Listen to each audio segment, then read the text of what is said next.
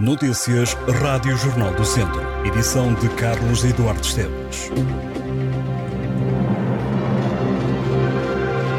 O antigo IP5 vai ser alvo de trabalhos de melhoramento esta quarta e quinta-feiras. Obrigará, assim, ao condicionamento de trânsito na estrada em Viseu. O pavimento será alvo de trabalhos de reparação entre os 75 km e 500 metros e entre os 82 km e 700 metros.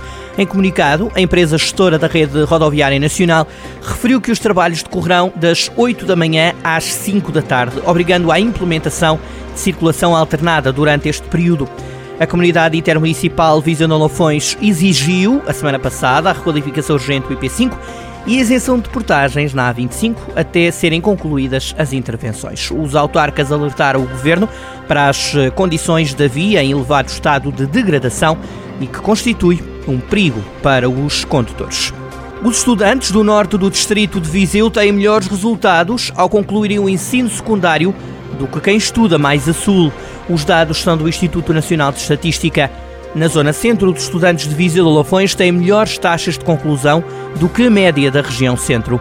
Os estudantes dos cursos científico-humanísticos tiveram melhores resultados face aos que estudam nos cursos tecnológicos e profissionais. Penalva do Castelo é o conselho com o melhor resultado no 12º ano, com uma taxa de conclusão de 99%, o que significa que apenas 1% dos alunos do secundário daquele município não conseguiram concluir os estudos. Seguem-se a Guiar da Beira com uma taxa de 97%, Sátão com 96,6%, Castro Daire com 96,3%, Vozela tem 95,1% e Nelas 94,4%. Viseu teve uma taxa de conclusão de 92,7%. Já ao nível das retenções e desistências no ensino básico, as escolas do sul do distrito têm melhores resultados. Em Viseu, da Lafões, o INE registrou uma taxa média de 2,1%, menos do que em comparação com o Douro, que tem 2,2%. São números que pode conhecer ao detalhe em jornaldocentro.pt. Um homem de 43 anos foi detido no Conselho de Nelas pela GNR por caçar junto de instalações industriais, um local onde caçar é proibido. A detenção foi efetuada pelo Núcleo de Proteção Ambiental de Mangualde. No decorrer da ação policial, as autoridades apreenderam uma caçadeira e 64 munições. O detido foi constituído arguído. O PS acusa o PSD de o ter copiado, apresentando na Assembleia Municipal de Viseu um voto de louvor ao escritor Jorge Marques, que os socialistas tinham levado dias antes à Assembleia de Freguesia de Viseu. O PS diz que foi apresentado um voto de louvor a Jorge Marques na sessão de 12 de dezembro da Assembleia de Freguesia de Viseu. Ora, o Partido Socialista diz que o voto de louvor foi aprovado por unanimidade. Já na sessão da Assembleia Municipal de Viseu, que teve lugar esta segunda-feira, o PSD apresentou também um voto de elogio ao trabalho desenvolvido por Jorge Marques. Os socialistas falam num gesto mimético próprio de quem tem poucas ideias. No futsal Divisão de Honra, os Gigantes de Mangualde venceu por 6-0 em Santa Combadão, o Tuna de Santo Estevão.